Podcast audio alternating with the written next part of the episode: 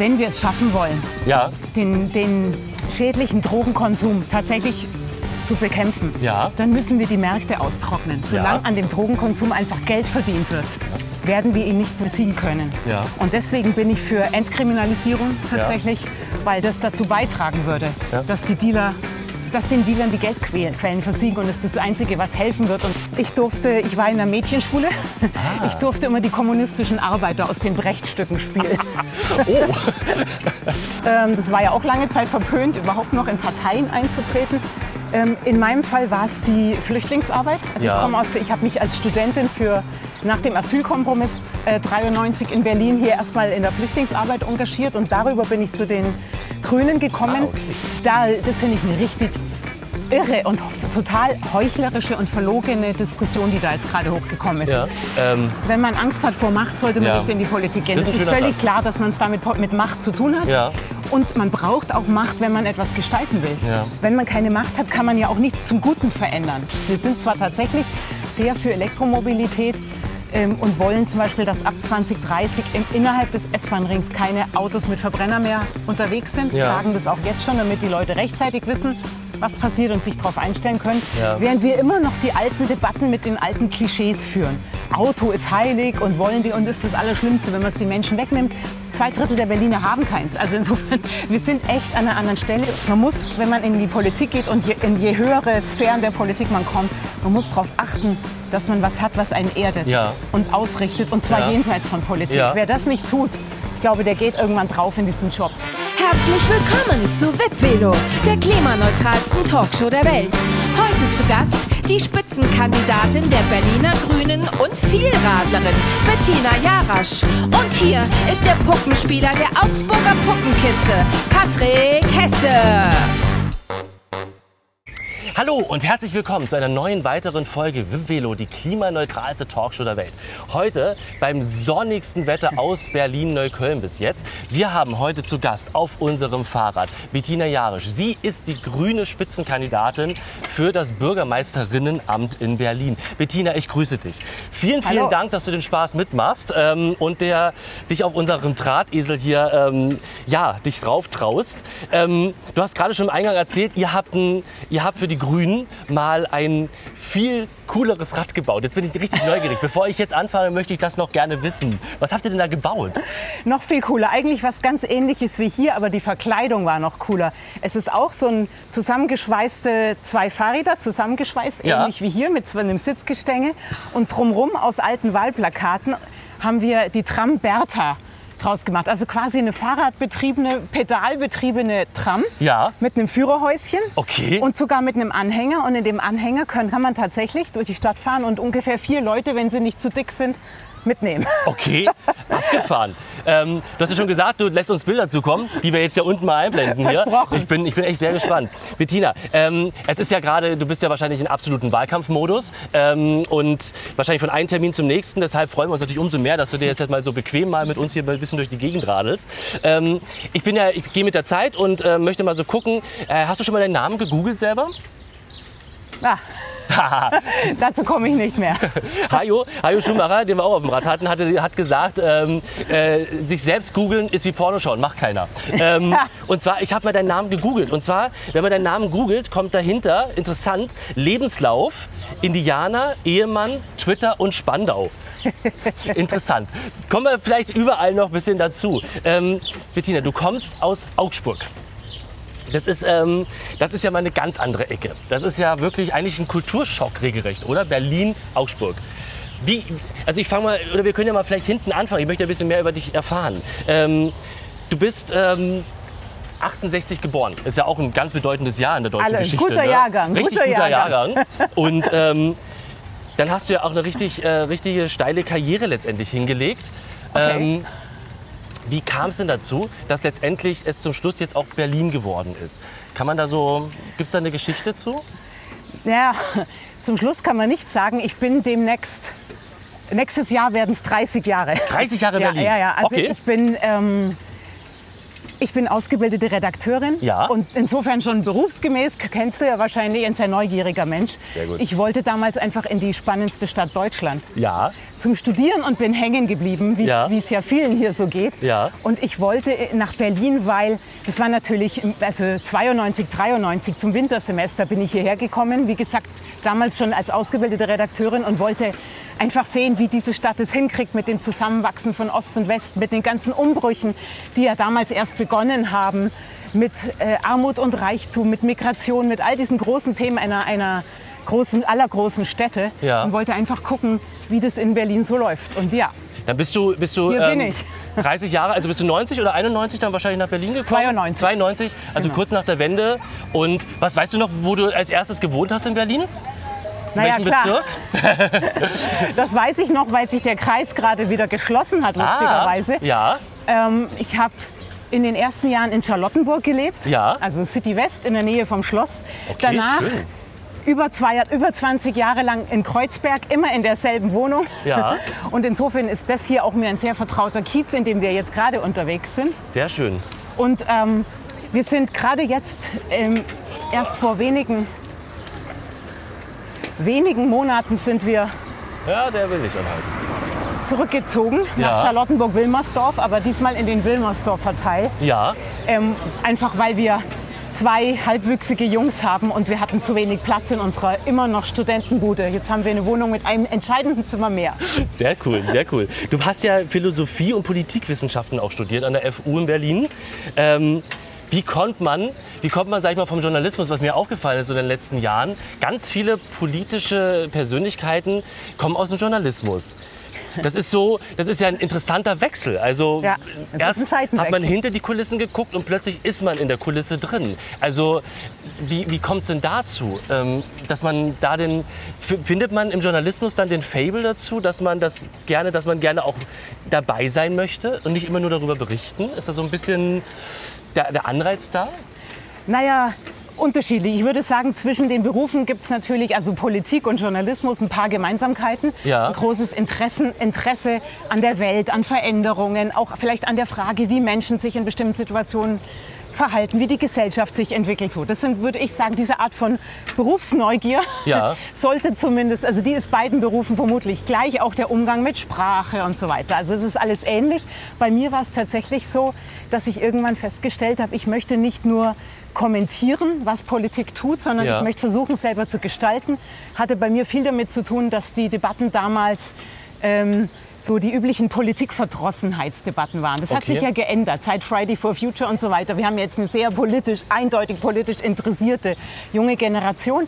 Aber als ich dann äh, beschlossen habe, selbst in die Politik zu gehen, gab es diese ewigen, endlosen Politikverdrossenheitsdebatten. Und da dachte ich, ja gut, man kann nur was dran ändern, wenn man selber reingeht. Das war für Absolut. mich der Grund. Und dann bin ich natürlich auch erst Parteimitglied geworden, weil als Journalist, Ja. als Journalistin hat man ja aus Darf man als- Berufsethosgründen Darf kein man als, Parteibuch. hat man kein Parteibuch ja, als Journalistin? Naja, also, ähm, die, ich, so zumindest glaube ich, ist es schon richtig so, dass Journalisten sich sehr bemühen müssen, Neutral Abstand zu halten und und, möglichst objektiv. klar, Mhm. natürlich, selbstverständlich. Verständlich. Deswegen habe ich auch erst, als ich beschlossen habe, selbst in die, Pa- in die äh, Politik zu gehen, Ja. bin ich Mitglied geworden. Ja. Wie, wie kam es? Also erstmal würde mich ja interessieren, wie es dazu kam. Gab es für den Journalismus so einen Holy Moment für dich, wo du gesagt hast, ja, ich möchte gerne, möchte gerne schreiben, ich möchte gerne Leute informieren. ähm, ne, bei deinem Vater, was man, was man so liest, ist ähm, Papiergroßhändler in Augsburg. Äh, bei deiner Mutter, weiß ich nicht, ist vielleicht journalistisch gewesen oder war deine Mutter oder ist deine Mutter Meine Mutter ist ein Sprachmensch, Ah, okay. aber sie hat es nicht beruflich ausgelebt. Alles klar. Ähm, aber gab es da so einen Holy Moment für den Journalismus? Wo du sagst, das war so in der Schule vielleicht irgendwo, wo man dir gesagt hat, du hast ein tierisches Talent dafür, mach das draus. Gibt vielleicht einen Lehrer, der dann dir doch den, den, den Kick gegeben hat. Die, ähm, ähm, ich, es ist ganz lustig, was unsere Lehrer, Lehrerinnen und Lehrer mir so auf den Weg mitgegeben haben. Ich habe eine Lehrerin, meine Deutschlehrerin, habe ich Ja. tatsächlich ein paar Jahre nach dem Abi mal wieder getroffen, zufällig bei einem Heimatbesuch in Augsburg Ja. damals. Und die war ganz überrascht und enttäuscht, dass ich nicht Schauspielerin geworden Ernsthaft? bin. Okay. Weil sie war sicher, dass ich Schauspielerin werde. Auch das hat mit Politik einiges gemeinsam. Es ist ein Beruf, wo man auf der Bühne sich bewegt, wo man mit Öffentlichkeit, mit Publikum umgehen muss. So. Absolut, absolut. Sollte nicht der Hauptgrund sein, in die Politik Nee, zu gehen, gehört aber, dazu. Es gehört dazu. Ähm, warst du denn äh, warst du in so einer Art Theater-AG auch und alles? Na also klar. Dieses übliche. das Ich komme ja. Ding? Es gibt ja eine, äh, einen gemeinsamen berühmten Sohn, wenn man so will, der Sohn der Stadt aus äh, Augsburg und Berlin wichtig Ja. ist, nämlich Bert Precht. Ja, das stimmt. Und ähm, ich durfte, ich war in der Mädchenschule, Ah. ich durfte immer die kommunistischen Arbeiter aus den Brecht-Stücken spielen. Oh, das ist auf jeden Fall schon mal sehr prägend. Ja, na, und Augsburg natürlich allen auch bekannt. Die Augsburger Puppenkiste letztendlich ist ja auch Theater im, im, im großen Stil. Ne? Also, mal ist mal so unter. Also ich habe es gesehen, immer als Kind, war toll, aber egal. Ähm, Urmel auf dem Eis und Urmel so auf dem weiter, Eis, ja, ja. Jim Knopf und Co. Genau. ähm, ja, und dann kam die Politik. Wie, wie kam es dazu, dass, du, dass es die Grünen geworden sind? Ist, das ist immer eine doofe Frage, aber ich stelle sie trotzdem immer wieder gerne, wer warum überhaupt in eine Partei eintritt. Wie, warum wurden es die Grünen? Warum wurden es nicht die Sozis? Warum wurden es nicht die Linken? Ähm, warum wurden es die Grünen? Erstmal finde ich es eine sehr berechtigte Frage, zu, fragen, warum jemand in, die Politei, äh, Poli, in eine Partei Politik- eintritt. Entschuldigung. ja, genau. in die Politik geht auch, aber in die Partei eintritt. Ähm, das war ja auch lange Zeit verpönt, überhaupt noch in Parteien einzutreten.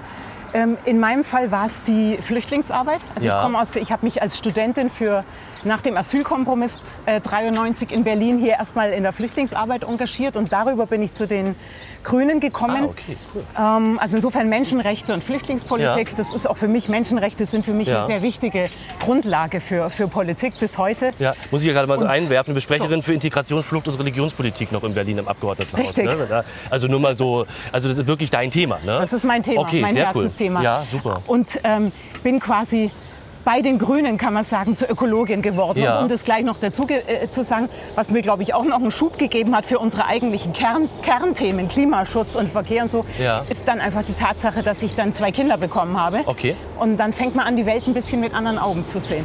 Oh, das glaube ich auf jeden Fall.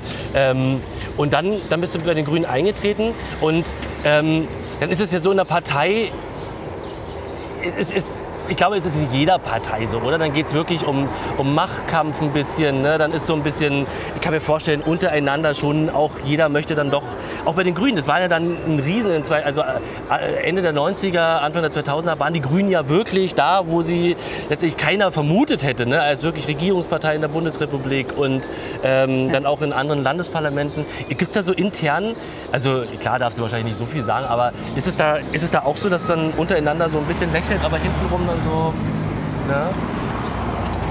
Also, Do doofe Frage, ich weiß, aber würde mich mal so ich, ich sag interessieren. mal so, ja.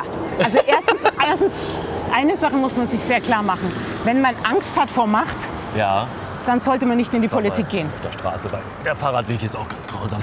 Ähm, Wenn man Angst hat vor Macht, sollte man Ja. nicht in die Politik gehen. Das Es ist ein ist völlig Satz. klar, dass man es damit mit Macht zu tun hat. Ja. Und man braucht auch Macht, wenn man etwas gestalten will. Ja. Wenn man keine Macht hat, kann man ja auch nichts zum Guten verändern. Das so. Also insofern sage ich nur, keine Angst vor Macht. ja, ja. Die entscheidende Frage ist, wie man mit Macht umgeht. Und mit Macht kann man verantwortungsvoll umgehen. Ja. So. Gab es mal eine sehr schöne Dokumentation über Joschka Fischer, äh, was Macht aus einem Macht.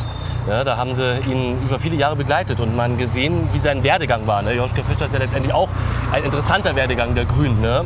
Ähm, Gibt es denn da so politische Vorbilder oder, also, oder Personen, wo du sagst, meine Hochachtung davor, ob jetzt bei den Grünen oder anderen politischen Parteiangehörigen? Es gibt viele sehr glaubwürdige Politikerinnen und Politiker, übrigens auch in verschiedenen Parteien. Ja. Aber für mich ist ein anderer Punkt viel entscheidender. Also wenn du schon das Thema Joschka Fischer und Spuren der Macht und sowas ansprichst. Ich nehme an, du meinst, ich weiß nicht, ob das Herlinde Kölbel war, die die Doku gemacht Ich glaube hat. schon, genau, ja. Ich kenne diese Bilder. Ja, es war wirklich sehr interessant. Ja, dann ähm, für mich ist was anderes entscheidend. Man muss, wenn man in die Politik geht und je, in je höhere Sphären der Politik man kommt, man muss darauf achten, dass man was hat, was einen erdet Ja. und ausrichtet. Und zwar Ja. jenseits von Politik. Ja. Wer das nicht tut, ich glaube, der geht irgendwann drauf in diesem Job. Was erdet dich? Meine Familie, Ja. meine Familie, meine Freunde, die eben von denen meine viele meiner wichtigsten und engsten Freunde sind alle nicht aus der Politik. Ja. Die habe ich aus ganz anderen Zeiten und Zusammenhängen. Ja. Mit denen rede ich über Politik, aber rede ich gern auch über andere Dinge. Ähm, und dann auch, ähm, ich habe mir, als ich Parteichefin der Grünen geworden bin, das war ja von 2011 bis 2016, bis Ja. wir mit an, also in, die, in die Re- Mitregierung jetzt gekommen sind, war ich ja die Berliner Parteichefin. Ja. Und als ich wusste, okay, jetzt bekomme ich es im engeren Sinne mit Macht und auch mit Machtkämpfen und harten Entscheidungen zu tun, Ja. habe ich mir einen, einen geistlichen Begleiter gesucht. Okay. Also ich habe mir jemanden gesucht, mit dem ich nicht für den Alltag, aber für schwierige Situationen, die einen auch in eine moralische ein Dilemma bringen können, wo man wirklich nicht weiß, was ist das Richtige, was Ja. tue ich jetzt, um, um praktisch innerlich sauber zu bleiben. So, was ist die richtige Entscheidung? Für solche äh, Fragen auch mal um Rat fragen kann. Okay. Und der mir dann dabei hilft, auch meine eigenen Gedanken zu sortieren. Und es gab nicht so viele Situationen, wie man denkt. Das ist wirklich kein Alltagsthema. Ja. Aber es gab ein paar Situationen, da erinnere ich mich an Spaziergänge mit ihm durch den Tiergarten, die waren sehr unvergesslich und auch hilfreich. Sehr gut.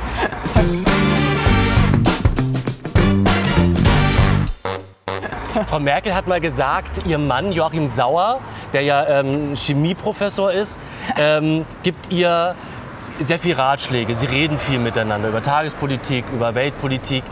Wie ist es bei dir? Dein Mann, soweit ich das herausgefunden habe, arbeitet beim RBB, ähm, beim öffentlich-rechtlichen Rundfunk. Wie weit seid ihr da letztendlich, wenn ihr zusammensitzt am Esstisch, wie weit redet ihr? Oder mal anders gefragt, wie weit dürft ihr über Sachen reden miteinander? Dass es letztendlich eine gewisse, ja, so ein gewisser Abstand bleibt. Wenn du verstehst, Da was hat, ich meine. das verstehe ich sehr gut. Schließlich, ich habe ja schon vom journalistischen Berufsethos gesprochen und Ja. mein Mann achtet extrem auf diesen Abstand, gerade Ja. weil er mit einer Politikerin verheiratet ist. Ja, Und er hat schon 2011, als ich Berliner Parteichefin geworden bin, hat er in unserer Küche, insofern lustig, dass du vom Esstisch sprichst, er hat tatsächlich in unserer Küche ein Schild aufgehängt und auf dem steht, die Grünen haben hier nichts zu melden.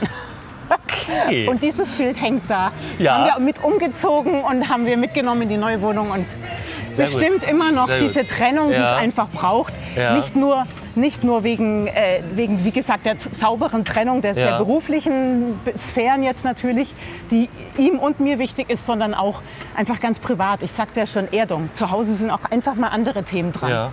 Politik ist ja so ein Thema, das frisst einen auf. Man kann Tag und Nacht nur noch über diese Themen reden. Und gerade drum hängt dieses Schild auch da, damit wir am Küchentisch mal über die anderen auch wichtigen Fragen des Lebens reden. Das ist äh, auf jeden Fall sehr sinnvoll. Also da ist wirklich, weil er, er ist natürlich auch beim RBB wirklich in einer Position, wo er auch sehr viel über Nachrichten entscheidet, wenn ich das alles richtig gesehen habe. Da ist natürlich, ich weiß nicht, gibt es beim RBB mittlerweile eine Diskussion darüber? Ich würde jetzt hier mal rechts fahren, Tatsache. fahren rechts? Ja, ein bisschen mal eine große sind Runde. am Görli angekommen. Genau, wir sind jetzt am Görli in Kreuzberg und fahren mal einmal ein bisschen so um den Görli herum. Ähm, Gerne. der RBB, also der behält, ich, ich frage jetzt einfach mal wirklich aus Interesse nach, ähm, der RBB behält sich halt bedeckt, was das angeht. Ähm, meinst du, das wird noch ein Thema werden? Weil es ist halt immer so eine Sache, ne? Es ist ja, Der RBB hat sofort ja, ähm, reagiert. Also Okay. ich, es wurde ja offiziell am 5. Oktober offiziell, dass ich kandidieren Mhm. werde als Spitzenkandidatin. Ich glaube, die Debatte ging eine Stunde später los in Ja. den Medien. Ja. Und der RBB ähm, hat eine gute Lösung gefunden. Okay. Das heißt, mein Mann hat mit der tagesaktuellen Berichterstattung nichts, nichts mehr zu tun. alles klar, also da ist die Sache Ja, geregelt. Okay, das ist ja wunderbar. Dann haben wir das Thema ja abgehakt. Ist ja schön. ähm, so, wir fahren jetzt hier mal so ein bisschen um den Görli herum. Ähm, ja, du hast ja wirklich eine steile Karriere bei den Grünen hingelegt. Als du, als die, als du die Spitzenkandidatin wurdest in Berlin, hat ähm, die Presse eigentlich so im, äh, im Kanon gesagt, ähm, wer ist Bettina Jarasch? Das war so, warum stellen Sie nicht irgendjemand anders auf, ne, den man kennt? Ja? So, Im Notfall so nach dem Motto nochmal äh, Renate Künast, ja? probier's es doch mal. Wow, Ähm, Ramona Popp und Antje Kapek wären jetzt etwas näher liegend das ist. Aber ja. Das, ne? ähm, jetzt bist du es geworden. Ich habe damals auch, ich habe auch die Zeitung aufgeschlagen und dachte mir so, okay, Bettina Jarasch, ja, schon mal gehört, aber interessante, interessante, ähm, interessante Politik, die da jetzt gemacht wird. Ähm, wie kam es dazu? Kann man da irgendwie, also sitzt man dann zusammen äh, in der Parteispitze und äh, zieht man Streichhölzer oder ähm, wird der Armdrücken Bankdrücken gemacht, Fingerhakeln. Ähm, wie, wie passiert sowas? Wie kann man sich jetzt, wir Laien, ähm, wie können wir uns das vorstellen, wie sag ich mal so, ähm, die Personalpolitik dann passiert, dass du es dann wurdest? Naja, wir haben ja schon über den Umgang mit Macht gesprochen und ich Ja. sagte, es gibt, die entscheidende Frage ist nicht, ob es um Macht geht, sondern wie man mit Macht umgeht. Ja. In unserem Fall ist was für, auch für mich echt Überraschendes passiert, das glaube ich selten in Politik ist. Diese beiden Frauen haben zusammen mit dem Parteivorstand und so äh, tatsächlich eine ganze Weile überlegt, wer, wer von ihnen beiden es macht. Und die wären auch beide gute Spitzenkandidatinnen gewesen. Und sie kamen dann irgendwann zu dem Schluss, dass ich aber die Richtige dafür bin. Okay. Und sind auf mich zugekommen und haben mich gefragt. Und das ist etwas, was, glaube ich, wirklich selten passiert. Wir haben es jetzt neulich im Bund bei CDU, CSU, Laschet, Söder gesehen. Ja. dass das auch ganz anders laufen kann. Und das ist eben das Tolle daran, ist dadurch, dass wir diese Entscheidung so gemeinsam getroffen haben, Ja. sind wir jetzt, denn sie, Ramona ist Bürgermeisterin und Wirtschaftssenatorin und Antje ist äh, Fraktionsvorsitzende, ähm, sind, wir, sind wir ein Team Mhm. von starken Frauen und starken Spitzenpolitikerinnen. Und das ist nur möglich, wenn man es schafft, auf so eine gute Weise mit Ja. Macht umzugehen. Ist nicht normal in Politik. Wie gesagt, das Gegenbeispiel durften wir gerade auch, auch auf offener Bühne verfolgen. stimmt allerdings. Ähm, hat aber bei uns funktioniert. Gibt es mittlerweile Männer in der Partei, die sagen, jetzt, jetzt ist ja schön mit Frauen, aber wir würden auch wieder weiterhin gerne mitspielen? Gibt es das irgendwie? Ich frage jetzt mal so als Mann, für einen Freund. Ja? Ich weiß es nicht. Für einen also, Freund, der gerne mitspielen würde. So, so. Gibt es da, gibt's da mittlerweile schon irgendwie so intern, wo man sagt, so, das ist ja schön, aber vielleicht so beides auch? Oder gibt es denn auch äh, letztendlich Männer mittlerweile wieder, die dann auch, sag ich mal, in der, in der Riege dann dabei sind? Weil ich, ich höre auch viel von Frauen, ich finde das toll, um Gottes Willen, das ist gut. Aber das ist, kann mir das halt, ich kann mir das halt zum Beispiel CDU, CSU, ne, da ist ja, äh, an den Männern kommt da nichts vorbei, so nach dem Motto. Ist es dann äh, bei euch anders oder? Naja, wir haben ja schon seit unserer Gründung, die Grünen sind jetzt, gibt es ja jetzt inzwischen seit gut 40 Jahren. Ja. Und wir haben schon in unserer Gründung dafür gesorgt, dass sich an dieser übrigens entscheidenden Ge- Machtfrage in der Gesellschaft Ja. etwas ändert. Und wir, hatten ein, wir haben immer noch ein sogenanntes Frauenstatut. Ähm, und diverse Regeln, die dafür sorgen, dass bei uns Frauen eben wirklich mindestens die Hälfte der Macht haben. Ja. Unter anderem sind bei uns alle ungeraden Listen, Plätze auf der Liste, die dann gewählt wird fürs Parlament. Alle ungeraden Plätze sind Frauenplätze. Okay, Das bedeutet automatisch, der Spitzenplatz 1 ist ein Frauenplatz. okay, Und dann, das ist nur ein einziges Mal bei Joschka Fischer tatsächlich durchbrochen worden, diese Regel. Okay. Ansonsten ist die immer durchgehalten worden. ja. Auch Winfried Kretschmann war nicht der Listenplatz 1, auch wenn er danach der Ministerpräsident geworden ist. Also wir haben diese Regel, die garantiert, dass eben mindestens die Hälfte der, Ja. der Macht sozusagen den Frauen gehört. Und wir haben Doppelspitzen in ganz Ja. vielen Ämtern, also Ja. jetzt auch eine Fraktion, eine Partei, Doppelspitzen, die können Mann und Frau sein. Sie können auch mal zwei Frauen sein, wie jetzt gerade in der Fraktion. Ja. Zwei Männer wäre bei uns undenkbar. Also insofern kann ich nur sagen, das Gute ist, wir haben auch Feministen, männliche Feministen in der Partei. Sehr gut. Die Sehr finden es gut, weil sie wissen, dass es eine entscheidende Frage ist, eine jahrtausendealte Frage, Absolut. die einfach an der Zeit ist. Ja, ich finde es ja, ich find's ja schade, dass es überhaupt sowas geben muss wie Frauenquoten oder ähnliches. Ne? Also ich glaube, wir sind wirklich angekommen, wenn wir sowas überhaupt, über sowas überhaupt nicht mehr reden müssen. Also dass es einfach selbstverständlich ist, dass sich einfach alles mindestens halbiert, dass jeder letztendlich gleichberechtigt ist. Ne? Aber Ja, so weit sind wir eben noch Nee, nicht. aber einem guten tatsächlich Weg, hat die Quote bei uns, ich weiß, dass es da heftige Debatten immer darüber gibt. Ja. Und ich selber äh, bin aufgewachsen so in den 80ern, so eigentlich mit dem Gefühl, das brauchen wir doch alle nicht mehr. Mhm. Frauen, Mädchen können doch alles machen, was sie wollen. Und habe erst sehr spät im Studium dann festgestellt tatsächlich, dass es... Ähm, dass es da eine unsichtbare Decke gibt, an die man als Frau, gerade als selbstbewusste Frau übrigens, plötzlich stößt, womit man gar nicht gerechnet hat. Das ist, ich, ich stelle eine Frage, der Professor reagiert nicht drauf. Ja. Eine halbe Stunde später stellt ein männlicher Kommilitone Ja. dieselbe Frage nur dreimal langatmig und Ja. alle sagen, oh, was für eine wichtige Frage und reden stundenlang und man sitzt dann da als junge Frau und denkt, was, was passiert hier eigentlich? Was ist los? Also ich, ich habe lange gebraucht, um überhaupt zu der Erkenntnis zu kommen, dass es diese gläsernen Decken noch gibt. Aufgewachsen bin ich anders tatsächlich. ja, Ähm, aber es gibt sie noch und wozu eine Quote aber auch führen kann, ist, dass es dann durchaus auch Konkurrenzkämpfe unter Frauen gibt. So, das heißt ja nicht, Ja, dass das es dann keine Auswahl der Besten nicht. gibt, sondern es gibt natürlich bei uns einfach Ja. viele Frauen, die wissen, dass es bei uns eine Selbstverständlichkeit ist, dass sie auch Plätze bekommen können, wenn es um die Ja. Verteilung von Macht geht. Und dann wird auch um Macht gerungen. Und das ist ja gut so. Julia Schmidt, die Landesvorsitzende der Grünen in Brandenburg, die hatten wir letztes Jahr auf dem Rad und die hat mir erzählt, ähm, eine ganz auch skurrile Situation, die sie mal hatte. Auf einer Veranstaltung, da ist sie dann als Landesvorsitzende hin mit ihrem Ehemann und jeder hat ihren Ehemann gefragt, äh, sozusagen, ob er mit Begleitung da ist. Ne? Also ähm, Kennst du sowas auch? Ist das also ist, ist das immer noch Gang und Gäbe teilweise? Also hast du selber mal in deiner politischen Karriere bis jetzt dieses dieses ja dieses Phänomen gespürt, dass die Frau immer als, als das zweite, als sozusagen als das ja als die Begleitung irgendwie wahrgenommen wird? Ja. Oder ein CSU-Politiker hat ihr wohl mal gesagt, sie solle sich doch mal ein Kleid anziehen und hohe, hohe, hohe Schuhe, ja, damit es besser in der Politik läuft. Ja. Hast du solche Super. Sätze schon mal hören müssen?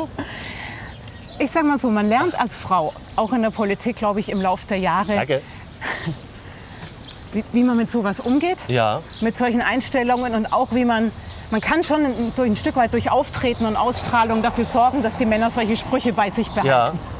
Auch wenn sie sie womöglich denken, aber dass sie sie bei sich behalten. Das ist ja auf jeden Fall ja, schon schlimm genug, dass es gedacht wird dann. Ne? Aber ja. Also ich kann sagen, in den letzten Jahren passiert mir das nicht mehr. Das, Äh, aber, aber ist diese Erfahrung habe ich ja gerade aus ein- meinem Studium erzählt. Also solche Ja. Erfahrungen Ja. ähm, gibt es, glaube ich, haben fast alle Frauen gemacht und machen sie eben auch, auch noch die, die jetzt nachwachsen. Okay.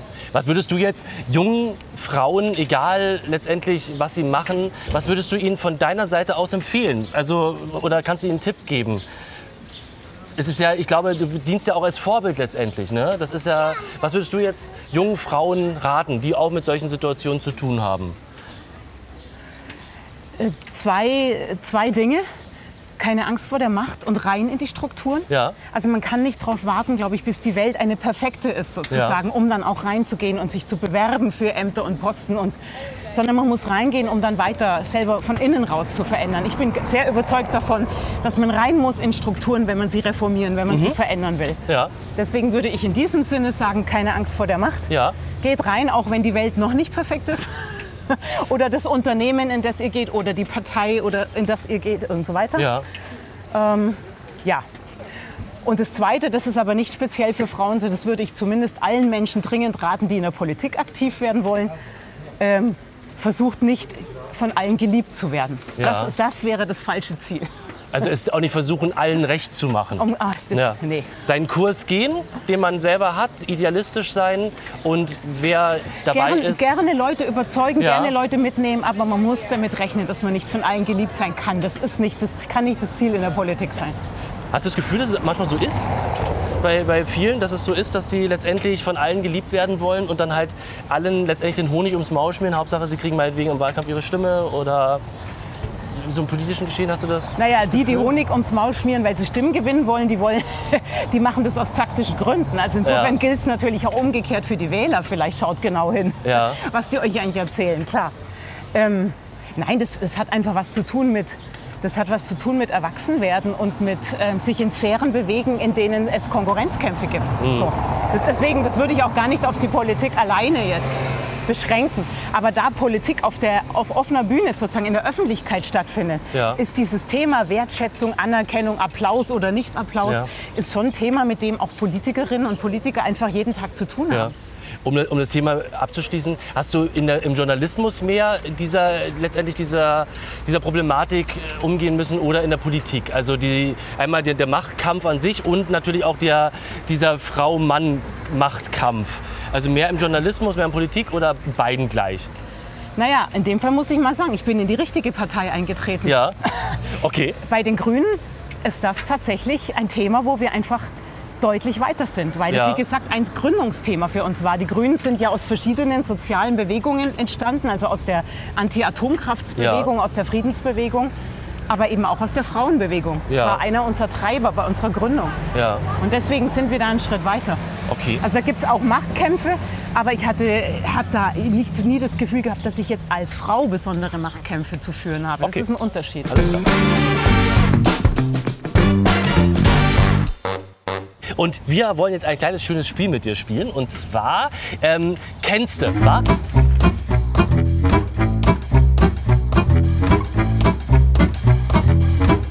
Kennst du, wa?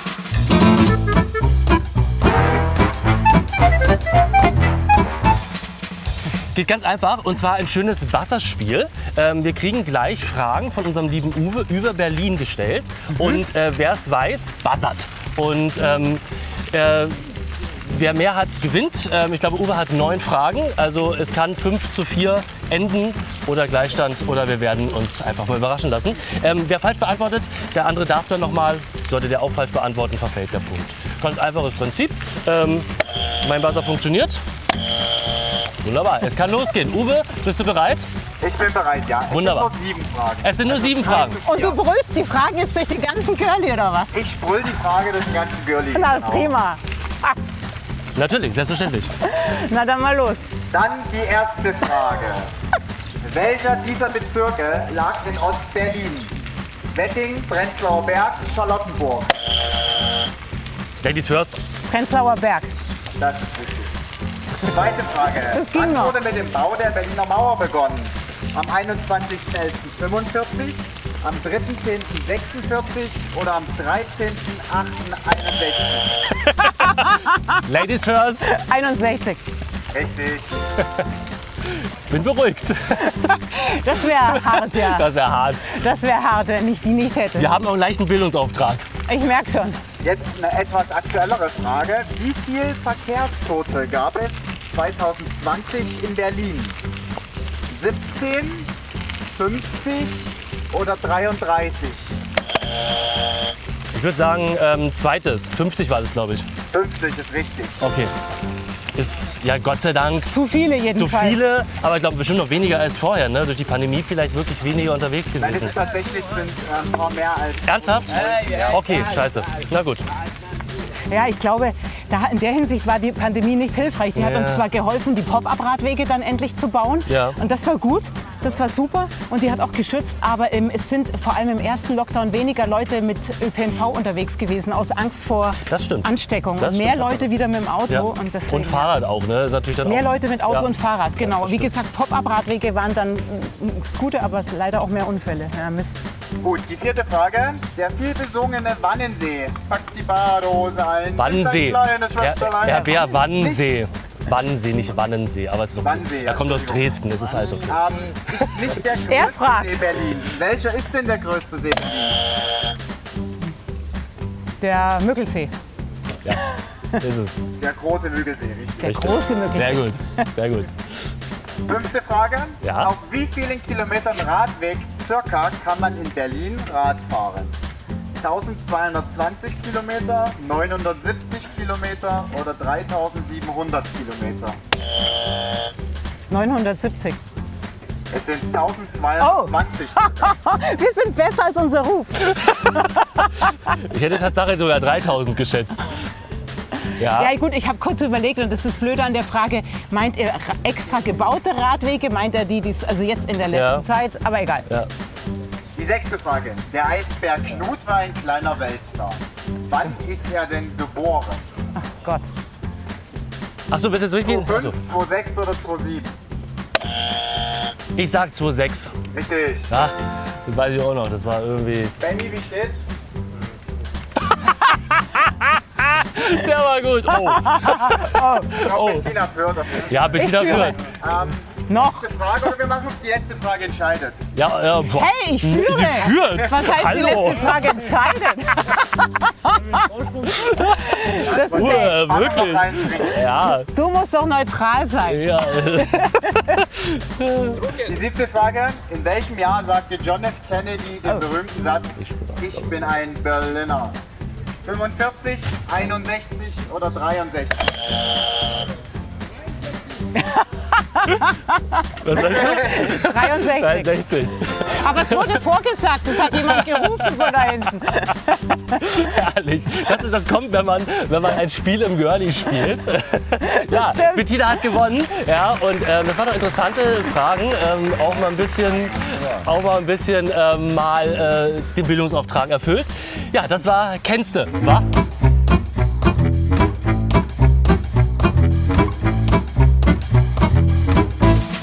Du, wa?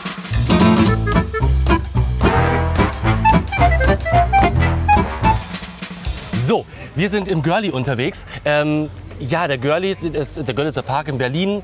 Ähm, bundesweit bekannt ähm, für ähm, gewissen ja, Umgang und äh, Konsum mit gewissen ähm, Rauschmitteln und ähm, ich versuche es gerade irgendwie äh, einigermaßen seriös aus. Zu formulieren. Ja, genau. Also sagen wir es mal so, wie es ist. Also hier ist, sag ich mal, der Drogenumschlagplatz Berlins, kann man fast sagen, leider. Ne? Und ähm, die Grünen, die Grünen und Cannabis-Legalisierung ist das Thema schlechthin schon immer. Ähm, wie stehst du zu Canna Cannabis-Legalisierung?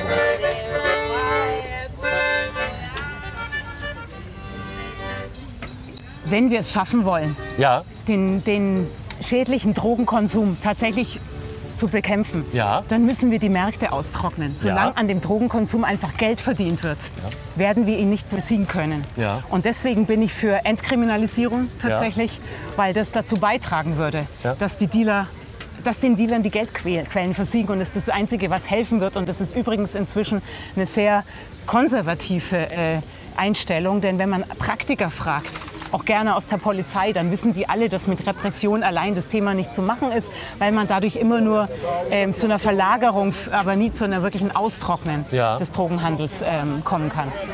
Und jetzt frage ich mal äh, auf Markus Landsmann hier ganz direkt.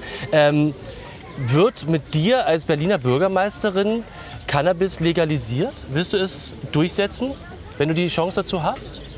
Das sind Bundesgesetze. Ja, ja. Insofern ähm, werde ich darüber mit einer hoffentlich grün geführten Bundesregierung reden. Das kann Okay. ich zusagen. Okay. Ich kann die Cannabis legalisieren, nicht auf äh, äh, Bundesebene, aber alles, was la auf Landesebene geht, haben wir schon versucht und werden wir auch weiterhin tun. Und das bedeutet zum Beispiel eine kon kontrollierte Abgabe an Ja. lizenzierten Verkaufsstellen, sowas zu machen, wenigstens als Modellprojekt. Das Interessante ist, neuerdings wird es sogar aus der CDU rausgefordert. Also es fängt ein Umdenken endlich, endlich, endlich Okay. an, einfach weil es ganz klar ist, alles andere bringt nichts und ist Blödsinn und bestraft die Konsumenten, bestraft einfach die Falschen, hilft Ja. nichts.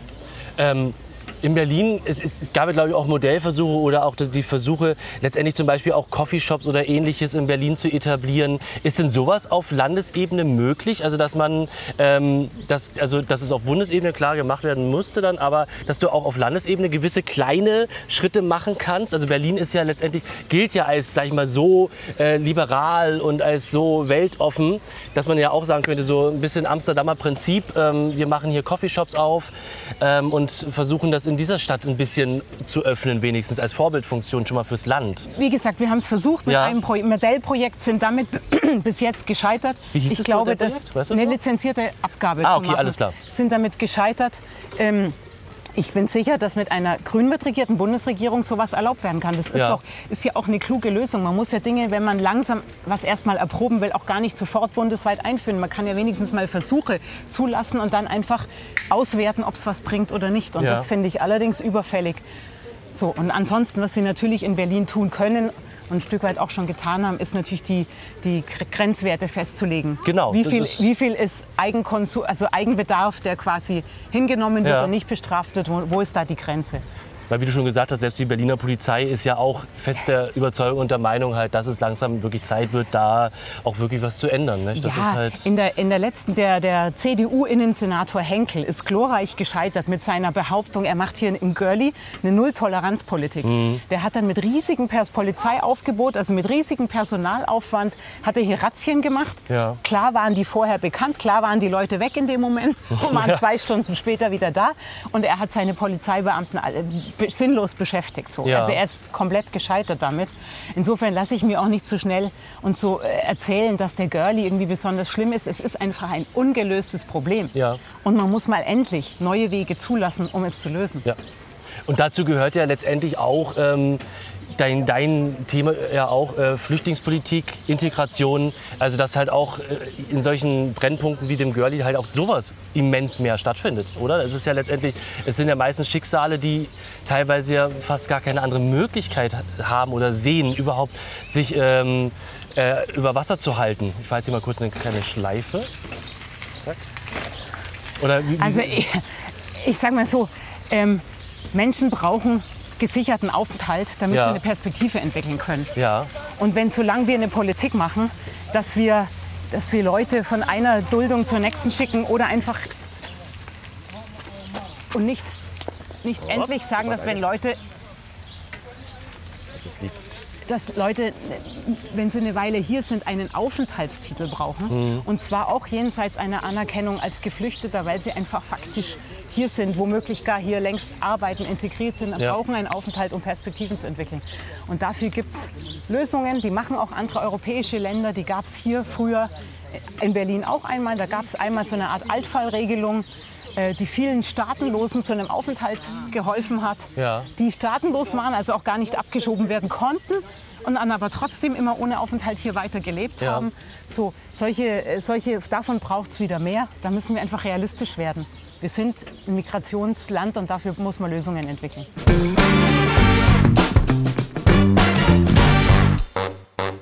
Anderes Thema, aber für mich mittlerweile, ähm, ich, ich kriege persönlich selber eine Krise, ich weiß nicht, wie es dir geht. Ähm, E-Mobilisierung. aber jetzt im Speziellen, weil wir ja über Berlin reden, ja auch äh, die sogenannten E-Scooter. Ja.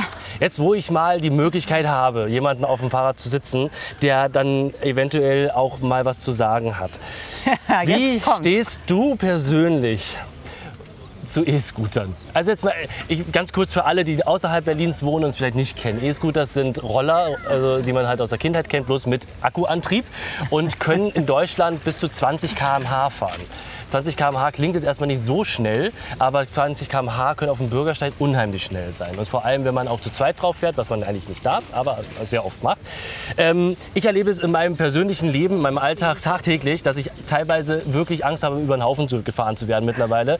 Ähm, der E-Roller wurde ja von Herrn äh, Scheuer letztendlich angekündigt als den, Ja. der, der, für den kurzen Weg, ja, sozusagen von einer U-Bahn-Station zur nächsten und dann wieder umsteigen. Also Idee äh, ist ja interessant und auch nicht schlecht, aber in Berlin glaube ich zum Beispiel komplett an der Idee vorbei. Also es sind überwiegend Kinder, Jugendliche, die damit rumfahren. Da habe ich zumindest das Gefühl, wo ich mich frage, warum dürfen die es überhaupt schon? Ne? Also wie kommen die da überhaupt dran?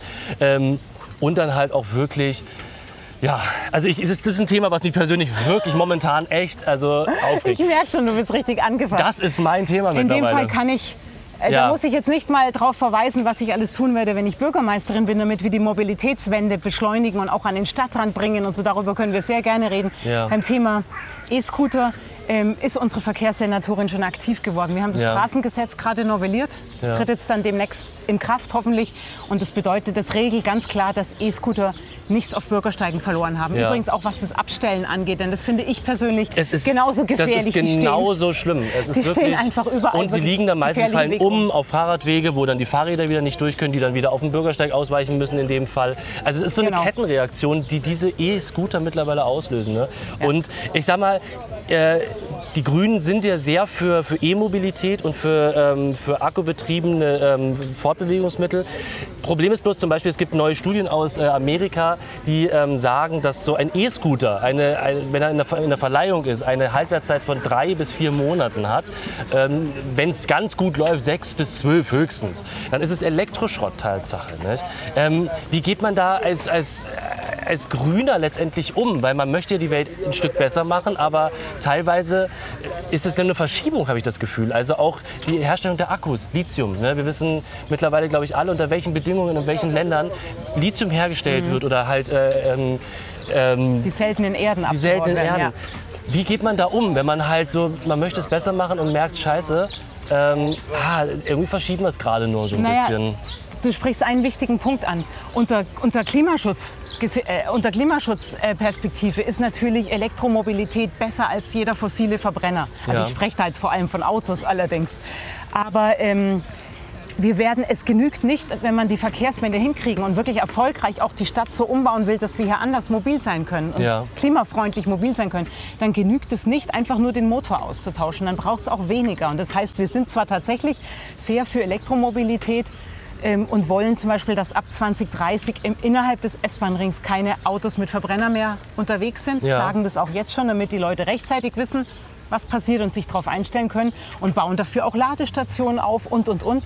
Aber es braucht insgesamt eben auch weniger Autos und nicht einfach nur andere. Erstens aus den Gründen, die du schon gesagt hast. Das sind kostbare Rohstoffe, die unter zum Teil menschenunwürdigen Bedingungen und ausbeuterischen Bedingungen auch abgebaut werden. Ähm, und auch tatsächlich in, in der Herstellung nicht klimafreundlich sind. Das kommt auch noch dazu. Das alles auch, aber auch, weil du hast vorhin schon von den, von den Fahrrad, von den Verkehrstoten gesprochen. Ja. Weil wir auch einfach gerade für Verkehrssicherheit, aber auch wenn, wenn wir mehr Platz für Fußgänger, Fahrradfahrer wollen und so, wir brauchen mehr öffentlichen Raum, der auch grün ist und für die Menschen ist, dann braucht es auch weniger Autos und nicht einfach nur Autos, die jetzt alle mit Elektromotor fahren, aber Ja. genauso viele sind wie vorher. Das heißt, Elektromobilität ist nicht die Lösung für alles. So wichtig es ist, dass wir wegkommen von den Verbrennern, Ähm, also vom Benzin. ja. ja, die Grünen haben ja jetzt wieder den, den Stempel letztendlich, oder sie kriegen den Stempel ja ab, der Verbotspartei.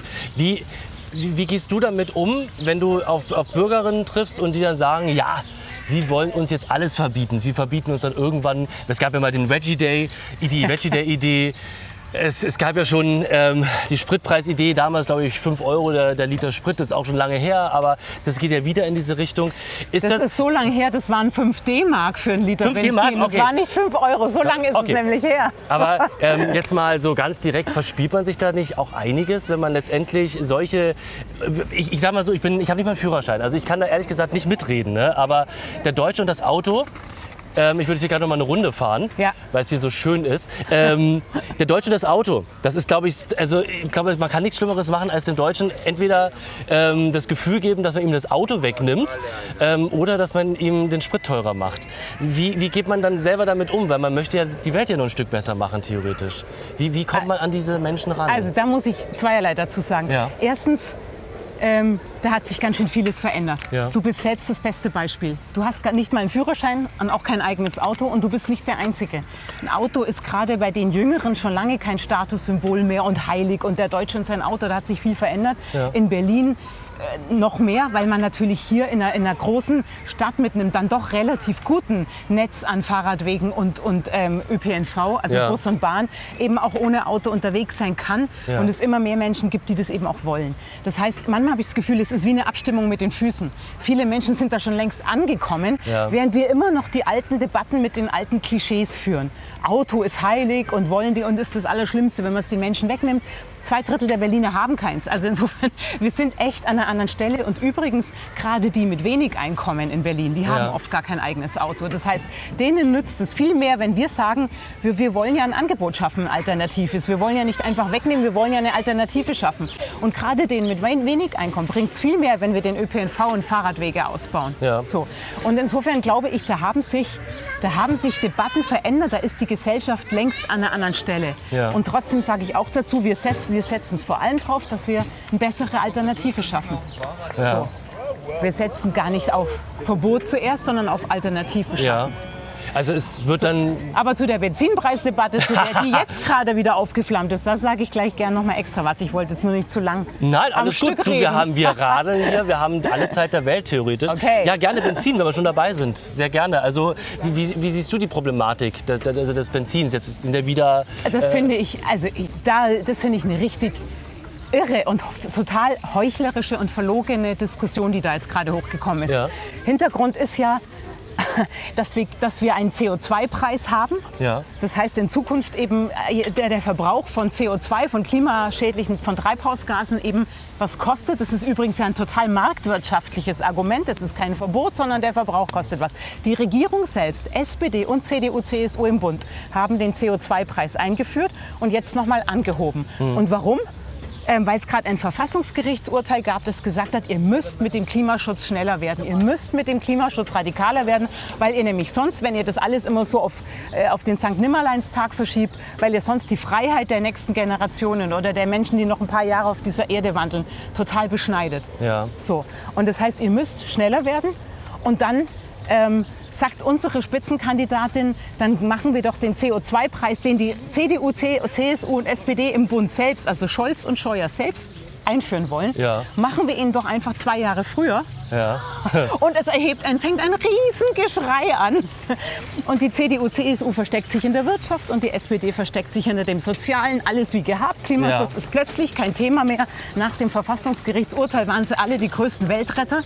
Jetzt ist nichts mehr davon zu hören. Ja. So, und jetzt sage ich mal eins, was mich daran ärgert, ist natürlich gibt es äh, kann, kann Klimaschutz auch zu sozialen Verwerfungen führen oder wirtschaftlichen. Aber dann möchte ich doch mal Leute sehen, die mit genauso viel Energie, wie sie skandalisieren, an Lösungen arbeiten. Ja, ich muss mal gerade mein Uwe. Wir haben Uwe ab hier, Entschuldigung. Oh, okay. Nee, aber du hast vollkommen, ich bin da, bin da vollkommen bei dir. Aber es ist, glaube ich, es ist schwer, glaube ich, ich sage immer, was man erstmal hat, gibt man ungern immer wieder her. Ne? Das ist so. Aber was wir tun, ist ja umsteuern. Wir Ja. wollen ja gar nicht Geld verdienen. Also die Grünen im Bund haben ja gar nicht vorgeschlagen, dass der Staat jetzt ganz viel Geld einnehmen soll, indem er Benzin und Heizöl verteuert. Sondern im Gegenteil. Wir wollen das Geld ja zurückgeben Mhm. an die Bürger mit einem Energiegeld, das pro Kopf verteilt wird. Und das würde bedeuten, gerade die, die wenig verbrauchen, entweder weil sie sparsam leben oder auch, weil sie einfach wenig haben und dadurch gar nicht so viel verbrauchen können, muss man sich ja auch mal klar Auf machen. Also weil sie unfreiwillig einfach sparsam leben müssen. Ähm, und auch gerade Familien mit vielen Kindern, die kriegen mehr zurück, ähm, als sie bezahlt haben. Das heißt, sie haben trotz mehr Klimaschutz am Ende mehr im Geldbeutel. Es Auf ist jeden Fall. eigentlich eine soziale Umverteilung, die wir vorgeschlagen haben, von oben nach unten. Ja. Es ist eine total soziale Sache. Und jetzt wird es kaputt gemacht, obwohl das eben gerade für Klimaschutz und für Soziale gut wäre. Und das ärgert mich wirklich. ja. Wir bleiben übrigens gerade stehen wegen einem E-Roller, den der liebe Uwe in liebensnetterweise aus dem Weg räumt. Er steht mitten auf dem Gehweg. Also das ist halt so. Mit uns ähm, nicht mehr lange. Ja, das ist halt, es ist echt die Frage, ja, braucht man es? Es werden immer mehr, habe ich das Gefühl auch. Das ist äh, tagtäglich habe ich. Und äh, nur mal ganz kurz, wir sind zwar mit dem Thema schon durch, aber es ist ja auch letztendlich Ausbeutung von gewissen Personen, die die Dinger laden müssen. Die sogenannten Juicer, ne? die dann die abends, Job. die abends dann mit, äh, mit alten VW-Bussen teilweise durch die Gegend fahren, die Dinger einsammeln, zu Hause an der, an der Mehrversteckdose zu Hause laden und morgens um 8 müssen die irgendwo wieder in der Stadt stehen. Ne? Und wenn wenn nicht, dann kriegen sie kein Geld dafür. Also es ist schon, ähm, ja, da, da frage ich mich wirklich, ähm, ist das ein Konzept auf Dauer? Aber egal, das war jetzt nur mal, ähm, ja. Ähm, Wie gesagt, sie haben auf dem Bürgersteig nichts zu suchen und das haben wir jetzt geregelt. ja, ne, ist ja super. Dann bin ich gespannt, wie das durchgesetzt wird. Das Ja. ist immer noch eine andere Sache. ne? Das Umsetzung, ist halt- genau. Das, ist genau wie immer- bei den Verkehrsunfällen. Absolut. Wenn, wenn Das Auto, ist- wenn LKWs mitten auf der, und auch Geldtransporter wie letzte Woche mitten auf dem Fahrradweg parken, sodass die Fahrradfahrer ausweichen müssen, Ja, dann, helfen, dann helfen natürlich noch so viele Fahrradwege nichts. Das ist das Problem. Wir müssen die Regeln, die gelten, auch umsetzen. Ganz absolut. Klar. Wo wir schon mal, wir können ja mal das Thema Fahrradfahren ein bisschen anreizen, äh, anreißen. Ähm, wir sind ja mit dem Fahrrad gerade unterwegs, das ist der Zufall will. Ähm, du bist wahrscheinlich auch viel mit dem Fahrrad unterwegs, schätze ich Ja. mal. Ne? Also wenn ich dich... Ähm, Ich brauche das für mein Ja, Lebensgefühl. sehr gut, das ist ähm, sehr sympathisch. Ähm, wie würdest du letztendlich, also wenn du jetzt einen Wunsch frei hättest und Berlin fahrradfreundlicher machen könntest, einfach alles machen könntest, was du möchtest, was du, vorstellen, was du dir vorstellen kannst. Was wäre, was wäre das, wenn du über Nacht so, zack, das möchte ich alles, dass Fahrradfahren in Berlin für alle sicherer ist, für den Fahrradfahrer, für den Fußgänger und für die Autofahrer, für alle. Was wäre da so dein größter Wunsch? Wie müsste man diese Stadt vielleicht komplett umkrempeln? Ich, ich, gar keine, also da kann man ganz vieles erzählen, aber ich glaube, ich möchte vor allem an allen Hauptstraßen geschützte Fahrradwege, Ja. also geschützte Fahrradstreifen Ja. und ich möchte Radschnellwege Ja. wirklich auch an den Stadtrand. Ja, Weil es gibt sogar, sogar im Brandenburger Umland und auch vor allem auch am Stadtrand Leute, die wollen auch gerne mit dem Rad unterwegs sein. Aber die haben die Infrastruktur, die haben die Radwege dafür einfach noch nicht. ja, Und beides ist aber etwas, was man hinkriegen kann. Und das ist die gute Nachricht daran. ja. Also es ist machbar, ne? Also, es ist machbar. Aber es muss, Man muss ich... Dinge anders regeln. Zum Ja. Beispiel, wir wollen zum Beispiel erreichen, dass für alle Hauptstraßen in Zukunft das Land zuständig ist und die Bezirke für die Nebenstraßen. Ja. Weil in, Be- in Berlin verhaken sich ja doch und ganz viele Baumaßnahmen und und alles, Projekten ne? Ja. verhaken sich immer an diesen geteilten Zuständigkeiten. Deswegen wollen wir das klar trennen. Und wenn es klar ist, dass die Verkehrsverwaltung, der Verkehrssenat zuständig ist für alle Hauptstraßen, dann werden wir da deutlich schneller werden. Ja. Bettina, was hältst du vom Thema ähm, Fahrradführerschein?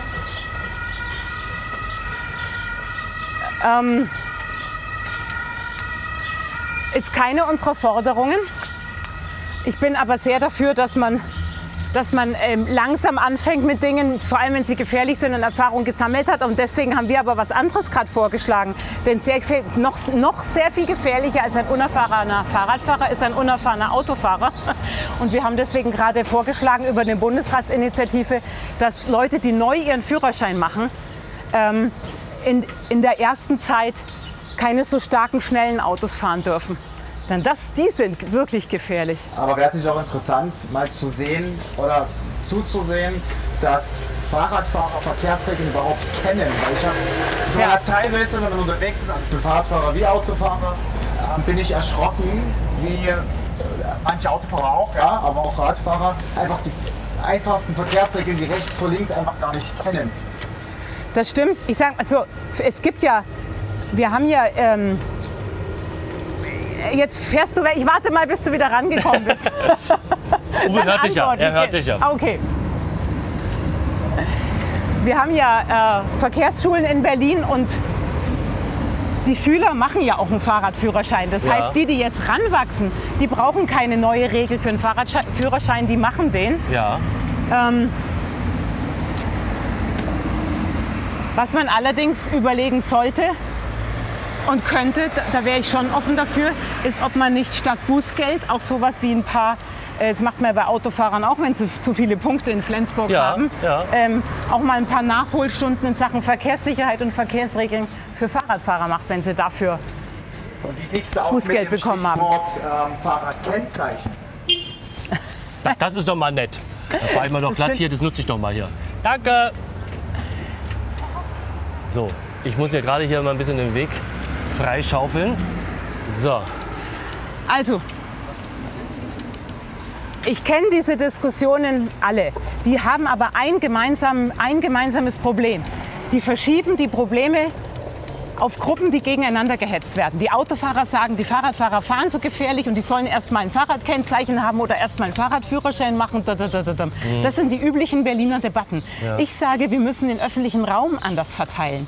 Ich bin selbst Fahrradfahrerin und alle Fahrradfahrer, die ich kenne, weichen tatsächlich irgendwann mal auf dem, Führer, äh, auf dem Bürgersteig aus, einfach weil es ihnen zu gefährlich ist auf der Absolut. Straße, weil sie die Absolut. Angst im Nacken, weil sie einen Ja. steifen Nacken kriegen, wenn sie den Ja. Fahrtwind von einem LKW hinter sich hören und wenn sie merken, wie eng die Autos an Ja. ihnen vorbeifahren.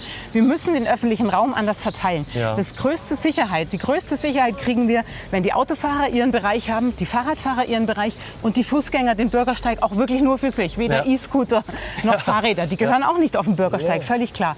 Das heißt, jeder braucht, wir müssen diesen Raum gerechter verteilen. Und dann werden wir diese ganzen anderen Debatten los. Prophezei ich dir, das ist das, was wirklich hilft. Und deswegen tun wir das mit Priorität, was wirklich Ja. hilft. Aber wäre es dann nicht sinnvoll, statt an Hauptstraßen geschützte Radwege zu machen, ähm, in den Nebenstraßen geschützte Radwege zu machen, um einfach genau das zu erreichen, dass man das voneinander trennt? Ja, das, ist, das heißt ja nicht, dass an den Nebenstraßen keine Radwege geschaffen werden sollen. Passiert ja auch jetzt schon. Beispielsweise die Linienstraße in Mitte, parallel zur Torstraße, ist eine schöne Fahrradstraße sozusagen geworden.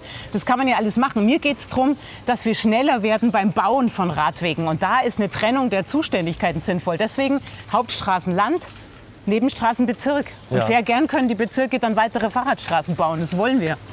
Dann bist du natürlich wieder, wenn du Fahrradstraßen baust, natürlich beim, Fahr beim Autofahrer gelandet, der natürlich um seine Parkplätze bangt. Das ist natürlich dann auch wieder in der Stadt das Problem. Ne? Ähm, die Autos stehen, glaube ich, zu 80, 90 Prozent eh nur immer rum. Ne? Laut- laut Im Durchschnitt ne? 23 Stunden von 24 Wahnsinn, stehen sie ne? rum. Eben. Und wenn du natürlich dann in einer sehr eng gebauten Gegend in Berlin wohnst, dein Auto hast, wie halt sogar noch zwei in der Familie, dann bangst du natürlich auch um deine, Fahr deine Parkplätze und sagst dir, wo, ja, wo soll ich mich hier abstellen? Ne? Bloß dann ist natürlich das Umdenken, was du natürlich sagst. Ne? Aber ich glaube, das ist ein weiter Weg, oder? Das ist noch ein langer, steiniger Weg für alle. Wenn man in der Innenstadt wohnt, dann ist aber, sind aber tatsächlich die Alternativen, auch jetzt schon, finde ich, so gut, dass man, das ist, das, das ist, dass man nicht auch noch mehrere Autos in der Familie braucht. Hm. Also ich sage schon ganz klar, wir werden nicht alle Autos verbieten. Wir wissen ganz genau, dass es immer Menschen gibt, die ihr Auto brauchen werden, weil Ja. sie mobilitätseingeschränkt sind oder klar. was zu transportieren haben und so. Aber wir wollen so wenig Autos wie möglich. Und das bedeutet natürlich auch, wir brauchen den öffentlichen Raum ein Stück weit. Wir müssen Parkplätze umwidmen. Wo sollen denn die Fahrradwege sonst hinkommen? Absolut. So. Und wo soll auch in grauen Straßen, jetzt ist ja hier eine mit ein bisschen Grünstreifen gerade, durch die wir fahren, Ja. aber in so total grauen Straßen, wir brauchen ja auch mehr Grün, wir brauchen Wasser, wir brauchen Kü Straßen, die im Sommer kühl sind, wo man sich mal ausruhen kann, damit es hier auch trotz Klimawandel eine lebenswerte Stadt ist. Für all das braucht man Platz und den kann man nicht neu backen. Da kann man nur den vorhandenen Platz anders verteilen. Also da bin ich auch sehr offen. Ja, so sieht's aus. Voila, wir sind zurück auf dem VIP-Velo. Bettina Jarisch, die Spitzenkandidatin der Grünen für das Bürgermeisterinnenamt in Berlin. Wir haben echt heute schon viel erfahren und erradelt. Ähm, wir bringen dich jetzt äh, einfach mal ähm, zum nächsten Termin und ähm, radeln da noch ein bisschen durch Kreuzberg und äh, werden mal den, den Fahrradweg in, den, in der Skalitzer Straße einige die den kennen, wissen, was wir meinen. Der ist nämlich auch ein bisschen herausfordernd. Mal gucken, wie wir da durchkommen. Bettina, ähm, du bist ja auch ähm, engagiert in der Kirche. Man machst du auch ganz offiziell, ne? du machst das, ähm, hast es auf deiner Homepage auch alles gepostet, dass du das machst. Ähm, jetzt frage ich mich einfach, ich bin selber auch noch katholisch. Weil ich letztendlich irgendwie noch den, den Glauben an das Gute habe, Tatsache. Aber wie gehst du ähm, als Mitglied der Grünen, die letztendlich ja für Vielfalt, für, ähm, für die queere, queere Szene, wir fahren jetzt mal nach links, ähm, für die queere Szene und äh, für die Ehe für alle, ähm, wie passt das, jetzt mal wirklich ganz doof gefragt, mit der Kirche zusammen, mit der katholischen Kirche? Naja, ganz einfach, indem ich auch in meiner Kirche dafür streite. Ja. Also nicht für die Ehe für alle, das ist keine Sache, die die Kirche entscheiden muss, aber beispielsweise für die Segnung von Homosexuellen und überhaupt für den anderen Umgang mit Homosexualität, Ja. für Frauenpriestertum, aber vor allem mit, für einen anderen Umgang mit Macht. Ja. Das ist das eigentliche Problem in der katholischen Kirche. Das ist ja durch die Missbrauchsskandale jetzt auch ziemlich offensichtlich, Ja. ist, der, ist dieser Klerikerstatus, dieser überhöhte Status der Priester, ähm, der einfach zum Machtmissbrauch verführt. Und das muss sich dringend ändern. Ja. Und insofern, ich kriege diese Welten und Überzeugungen zusammen, indem ich eben auch in der Kirche dafür kämpfe, dass sich vieles ändert. Okay. Bin ich aber nicht allein. Ich kann nur sagen, an der katholischen Basis, Ja. da brodelt es ganz schön. Ja, in den letzten Tagen, also wir zeichnen gerade Anfang Juni auf, in den letzten Tagen ähm, gab es ähm, interessante, ähm, äh, interessante ähm, Ereignisse in der katholischen Kirche in Deutschland. Allerdings. Äh, die, die katholische Bischofskonferenz ist, glaube ich, ähm, ja, Experten sagen vom Zusammenbruch und der Erneuerung teilweise. Ähm, wie, wie gehst du dann in deiner Gemeinde letztendlich mit Leuten um, die, sage ich mal, dann doch e- etwas ein konservativeres Weltbild haben noch, ähm, die sagen, na ja gut, Gleichstellung ist ja eine Sache, aber in der Bibel steht Mann und Frau und nicht Mann und Mann, nicht Frau und Frau.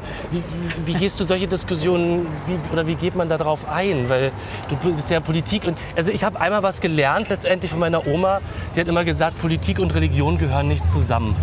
Das war so, ähm, und Deutschland ist ja, wir würden ja uns ja alle belügen, christlich-demokratische Union, christliche Sozialunion, also die Religion ist ja in der Politik. Ne?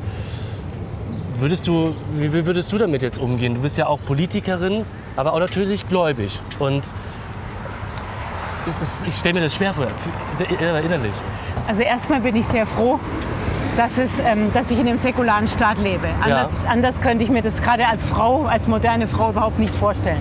Ich bin froh, dass Religion keine weltliche Macht in Deutschland hat sozusagen. Ja. Und ich möchte um Gottes Willen nicht in irgendeinem Kirchenstaat sozusagen leben. Ja, Wie gesagt, das sage ich ausdrücklich auch als Frau, als Ja. Katholikin. ja,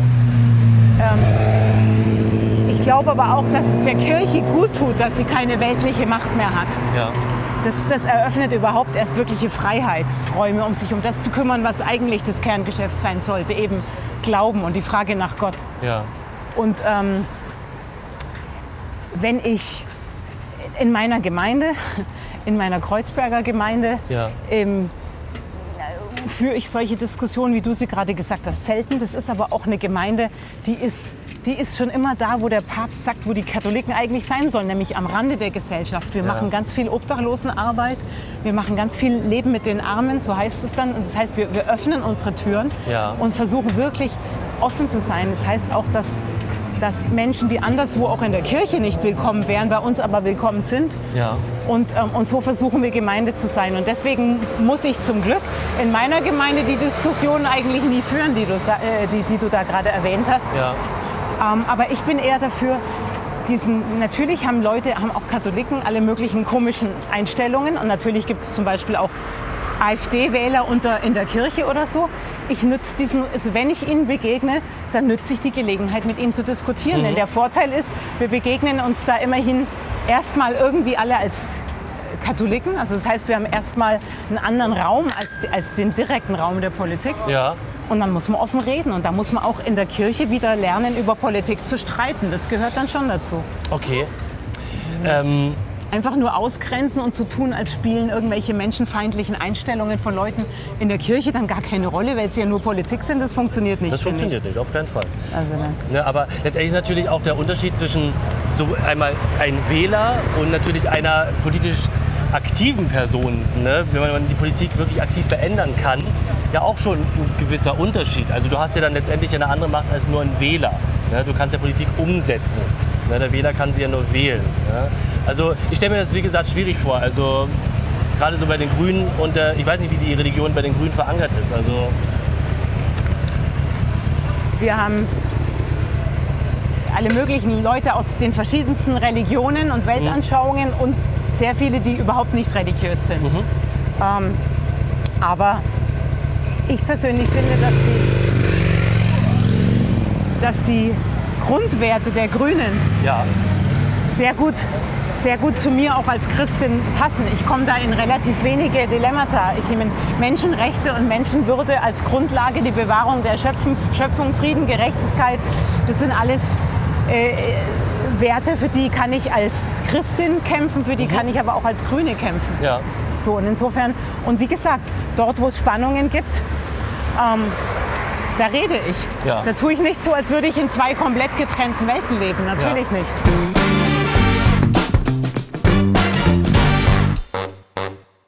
Ähm, ich habe hier einen Satz, den wirst du wahrscheinlich äh, leider auch kennen. Und zwar, ähm, ich sage es Ihnen einmal ganz brutal. Wir retten in Deutschland womöglicherweise Menschen, die in einem halben Jahr sowieso tot wären. Aufgrund ihres Alters oder ihrer Vorerkrankung. Das war Boris Palmer, Grüne, OB in Tübingen, im Sat1 Frühstücksfernsehen. Schon ein paar Tage her. Ähm, aber ich, habe, ich nutze die Chance trotz alledem, jeden grünen Politiker auf meinem Rad dieselbe Frage zu stellen. Ähm, wie geht ihr mit so jemandem um? Naja, es ist ja, es ist ja bekannt, dass es inzwischen ein Parteiausschlussverfahren gegen Boris Palmer gibt. Ja, Und ich muss sagen, Boris, Boris Palmer hat sich in den letzten Jahren meiner Wahrnehmung nach immer weiter ähm, seine Haltungen, tatsächlich seine gesellschaftspolitischen Haltungen immer weiter verschärft. Ja. Der ist ja jetzt nicht irgendwie nur einmal mit einem blöden Spruch aufgefallen. Sowas muss drin sein, das kann Ja. allen mal passieren. Ja. Sondern der hat wiederholt und gezielt ähm, ich, wirklich auch rassistische Sprüche beispielsweise losgelassen. Das, was du jetzt sagst, ist ja die Frage nach der Corona-Strategie. Genau, genau. Das ist noch mal was anderes. Finde ich auch sehr fragwürdig und teile ich überhaupt nicht. ne, also passt Also- ja nicht zum grünen Menschenbild letztendlich. Nein, Ne? Und, ähm, nein, wenn man sagt, dass jedes dass es Menschenwürde gibt, sozusagen, dann fließt daraus auch, dass Menschen nicht danach beurteilt werden dürfen, wie gesund sie sind, wie hoch ihre Lebenserwartung vielleicht noch ist Absolut. oder was sie der Gesellschaft nutzen. Das kann nicht der Maßstab sein. Absolut, absolut. Und insofern finde ich auch diesen Satz tatsächlich ziemlich schlimm. Ja. Aber ähm, äh, Boris hat vor allem in den letzten Jahren und verstärkt seit 2015 immer wieder so krasse rassistische Sprüche gegen Geflüchtete, gegen Schwarze, über bestimmte Debatten, mit denen er offensichtlich nicht umgehen kann und so Ja. losgelassen, dass das eben auch nicht mehr einfach nur ein Versehen oder unbewusst äh, gewertet werden kann, sondern dass ich schon glaube, dass er das sehr, gezielt. sehr gezielt und bewusst macht. Und er ist, eine, er ist Bürgermeister, er ist eine Person des öffentlichen Ja. Lebens, er ist hochintelligent. Das heißt, ich glaube nicht, dass es immer wieder ein Versehen ist, das ganz anders gemeint ist und nur falsch verstanden wurde. Das glaube ich dann, wenn sich ein Dutzend Mal wiederholt hat, auch irgendwann nicht mehr. Und insofern muss ich sagen, ich habe äh, zu denen gehört, die lange Zeit gesagt haben, ja, mit dem muss man uns halt auseinandersetzen. Wir haben ein breites Spektrum, an, Spektrum auch an Meinungen bei den Grünen, aber irgendwann ist mal gut.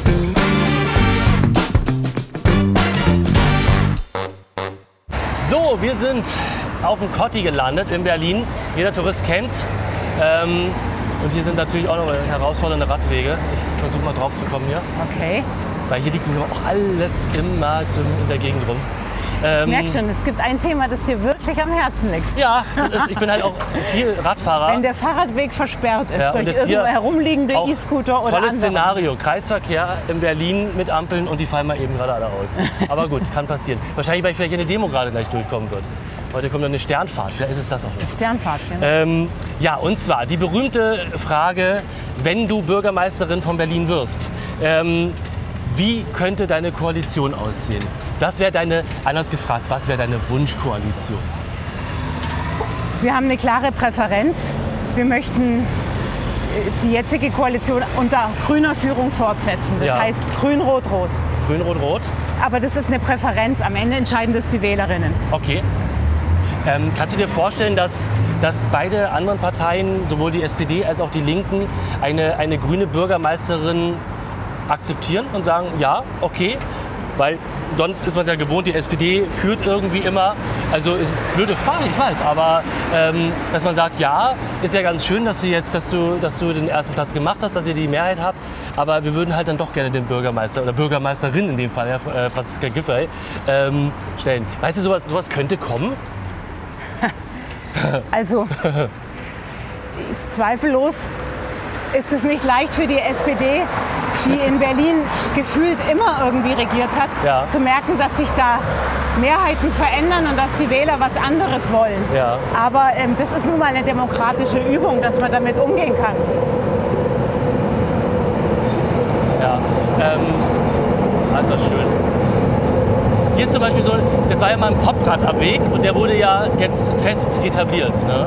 Ich wünschte mir halt als Fahrradfahrer wirklich noch Poller. Wie du schon sagtest, eine richtige Fahrradstraße, Geschützte geschützte Radwege, Radwege, ähm, wo du halt das Gefühl als Radfahrer hast, ich bin sicher. Ne? Ja. Das ist so, weil hier stehen ja sonst dann auch die Liefer, Lieferverkehre. Heute ist Sonntag, heute ist Gott sei Dank nichts los. Aber Nee, sonst stehen, stehen auch DPD, DHL und sonstiges alles da. Und auch selbst muss ich leider sagen, die Ordnungshüter, die Polizei versperren sehr oft auch Fahrradwege, wo ich mich dann frage, Vorbildfunktion, hm, ja, vielleicht eventuell doch woanders, aber na gut. Auch bei der Ist Polizei ist zum Teil die autogerechte Stadt noch in den Köpfen. Das Ja, ne? ist so. Man darf ja nicht vergessen, Kreuzberg sollte ja wirklich mal eine, eine, eine richtige Autobahn durch. Das ist ja, äh, kann man sich heute gar nicht mehr vorstellen. Es gibt ja Bilder, wie es hätte aussehen sollen. Da hätte ja wirklich der halbe, der halbe Cottbuser Tor alles mit Autobahnbrücken vollgebaut werden sollen in den 70er Jahren. Ja. Gott sei Dank verhindert worden. Ne? Das Naja ja, gut, aber ganz haben wir das Thema Autobahn ja Nein, nicht hinter uns. Die stimmt. 100 wollen einige immer noch Ja. weiterbauen und das finde ich wirklich, es ist so irre, durch in so einer dichten, immer Ja. dichter besiedelten Stadt und angesichts der Klimakatastrophe, die bevorsteht, Ja. irgendwie Ähm, tonnenweise, tonnenweise ähm, ja. Wenn du Bürgermeisterin bist, Beton zu verbauen und praktisch die Stadt mit so einer Schneise aus Beton zu trennen, ja, statt den Raum zu nutzen für das, was wir hier dringend brauchen. Und das Ja. sind Wohnungen, Grünflächen, Radwege und ein Verkehr, der zwar, äh, der zwar funktioniert, aber der nicht für, die, für, für äh, freie Fahrt, für freie Bürger und Autos zuerst Ja, geplant ja. wird, sondern einfach dafür geplant, für alle Verkehrsteilnehmer geplant wird. Ich, das finde ich wirklich ja. völlig irre an der Idee noch festzuhalten. Aber auch da habe Ja. ich den Eindruck, hat sich längst in der Stadt und die Bevölkerung eine Wahrnehmung auch verändert. Ja. Und wir müssen die nur endlich mal nachvollziehen.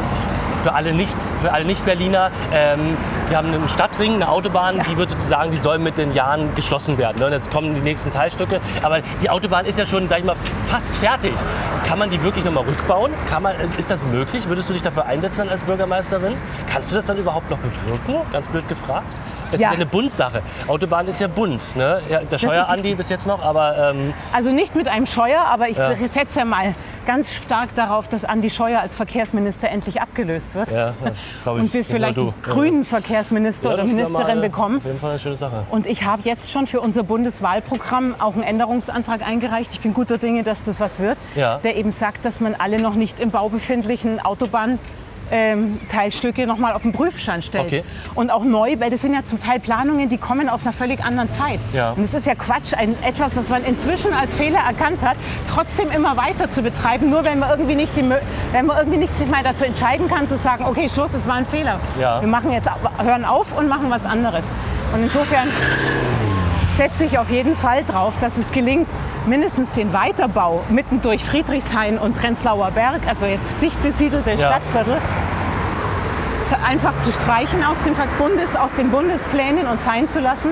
Und dann müssen wir halt überlegen, wie wir das jetzige Teilstück, das am Treptower Park ja dann in einer breiten Rampe praktisch einfach enden würde, wie wir das so umbauen, dass der Verkehr sich sinnvoll einfließen, einfädeln kann in den Stadtverkehr und es nicht Stau ohne Ende gibt. Okay.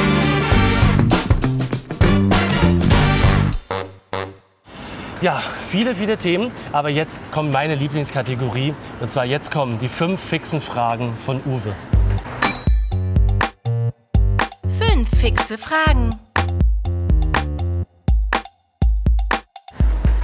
So, Della, jetzt kommen die fünf fixen Fragen von Uwe. Er gibt sie mir hier durch die Baustelle durch. Wunderbar. Das sind fünf Fragen, die äh, der Uwe, dem, äh, dem Uwe noch auf dem Herzen Die du nicht kennst. Die kenne ich nicht, richtig. Wirklich? Und ich möchte mich davon distanzieren. Gleich mal vorweg.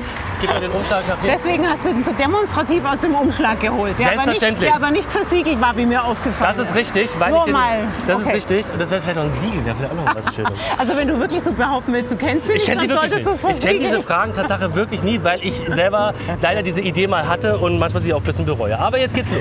Erste gespannt. Frage. Lottogewinn spenden oder unter der Familie verteilen? Ich spiele nicht Lotto, aber ich würde ihn spenden. Okay. Zweite Frage. Fahrradkennzeichen oder autofreie Innenstadt? Ähm, verbrennerfreie Innenstadt. Okay. Dritte Frage. Antidemokratische Stimmen aus der Gesellschaft ausschließen oder mit ihnen ins Gespräch gehen? Ins Gespräch gehen, aber klare Grenzen zeigen. Mhm. Okay. So, jetzt, kommt, jetzt kommen die Fragen, wovon ich mich halt immer wieder distanziere. Äh, vierte Frage. Rasiert oder gewächst? Nächste Frage. Fünfte Frage. Ähm, lieber kinderfreie äh, Priesterzimmer oder Oberhaupt einer indigenen Bevölkerungsgruppe? Was war bitte? Lieber kinderfreie Priesterzimmer oder Oberhaupt einer indigenen Bevölkerungsgruppe? Das letzte hatte ich verstanden, aber was ist denn ein kinderfreies Priesterzimmer? durchzukommen. So. Auch sehr schön gemacht Da hier. kann ich jetzt nur raten. Aber dann wäre es eine sehr.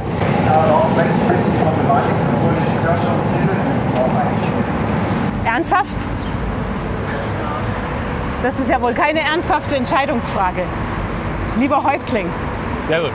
Das war Bettina Jara mit den fünf fixen Fragen von Uwe. Fünf fixe Fragen. Ja, es ist manchmal, ne, es ist auch diese Häuptlingsdiskussion, ich habe die damals auch mitverfolgt. Also es ist schon manchmal skurril, also mal meine persönliche Meinung so, zu sagen, wie letztendlich äh, teilweise in den Medien umgegangen wird mit Sachen. Ist es, hast du so mal in, im Wahlkampf jetzt, wie spürst du denn diese, diese, diese Schlammschlacht? Gibt es diese Schlammschlacht jetzt schon? ich spüre sie, ich finde sie extrem heftig bei, bei Annalena Baerbock. Ja. Also auf Bundesebene, das muss ich sagen, das finde ich wirklich krass. Ja. Wie da nach Dreck gesucht wird Ja. und mit allem geworfen wird und alles rausgekramt wird. Die lächerlichsten Dinge umgedreht werden, das finde ich, schon- das finde ich schon ganz schön krass. Aber man merkt daran, dass die Grünen nach der Macht greifen und dass Mhm. alle anderen sich heftig und gemeinsam dagegen wehren, offensichtlich. Ja. Also es passiert einfach was, was in der Politik in, der Bundesre in der alten Bundesrepublik nicht vorgesehen war. Und jetzt passiert hier etwas. Ja. Und dagegen wehr, wehren sich die anderen mit Macht. Ähm, das finde ich krass. Da muss ich sagen, da ist Berlin einfach weiter. Ja. Berlin ist eine linke Stadt. In Berlin, wir sind auch eine Partei, die Berliner Grünen passen zu dieser Stadt. Und ich, ich sage mal so, mich hat zum Beispiel auch noch niemand gefragt, wie ich das mit meinen Kindern unter einen Hut kriegen will oder so. Das fragt in Berlin einfach niemand. Also ich glaube schon, wir sind ein Stück weit an einer anderen Stelle hier. Das macht es mir auch leichter, freut mich auch. Okay. Hast du eine Idee, wenn du Bürgermeisterin werden solltest, was deine erste Amtshandlung sein wird? Hast du einen Wunsch, was du auf jeden Fall als erstes ändern wollen würdest? Wo du deine erste Energie hineinstecken würdest?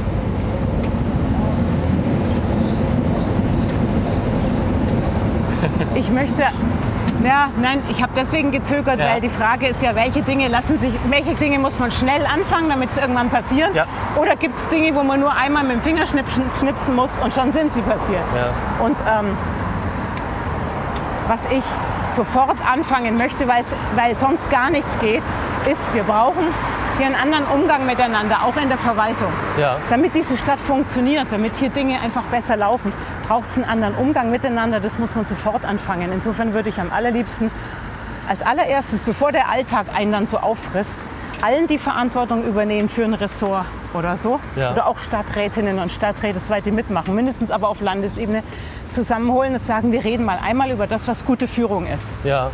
Im Sinne von ermutigen, ermöglichen, stützen, weg von Hierarchie, von hierarchischem Denken. Ja. Eher in Richtung, was kann man gemeinsam hinkriegen, wie funktioniert ein gutes Projektmanagement so. Also wir sind, die Verwaltung braucht eine andere Kultur. Da gibt es tolle Leute, die warten auf so ein Zeichen und das muss von oben kommen. Ja. Und das muss man schnell machen, Weil bis es umgesetzt ist, vergeht natürlich eine ganz schön lange Zeit. Das stimmt. Ja, Bettina, wir sind jetzt eine schöne Runde gefahren heute. Wir haben wirklich viel erfahren dürfen.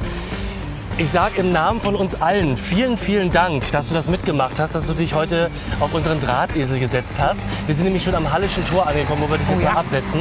ähm, und ich gucke ob ich hier Tatsache auch raufkomme. Jetzt Ähm, das genauso ist es immer mit der Tramberta, dieses Auszirkeln, Dieses- ob man da um die Kurve kommt. der Radius, so der. Ich, ich fahre mal hier noch eine schöne Runde. Ja, ähm, wir wünschen dir natürlich ähm, viel Erfolg für den weiteren Wahlkampf. Und ähm, ich fahre hier mal, ich fahre jetzt hier mal Schatten. schön Ja. in den Schatten. Sehr gut. Und ähm, da sind wir. Ähm, ja, viel Erfolg. Vielen, vielen Dank fürs Mitfahren. Das ist Bettina Jarisch, die Spitzenkandidatin der Berliner Grünen ähm, zum Bürgermeisterinnenamt. Ähm, wir wünschen dir ein wunderschönes Wochenende. Heute Sonntag, heute noch einen schönen Sonntag. Und ähm, wenn ihr wollt, stellt die Fragen unten in die Kommis. Ähm, und wir haben auch alles verlinkt von Bettina. Verfolgt sie und ähm, bis zur nächsten Sendung VIP Velo, die klimaneutralste Talkshow der Welt. Uwe, Benny, Bettina Jarisch. Danke Jarasch. euch. Wir danken und ähm, bis dahin. Tschüss. Ciao. Sag mal, hast du uns schon abonniert und die Glocke aktiviert?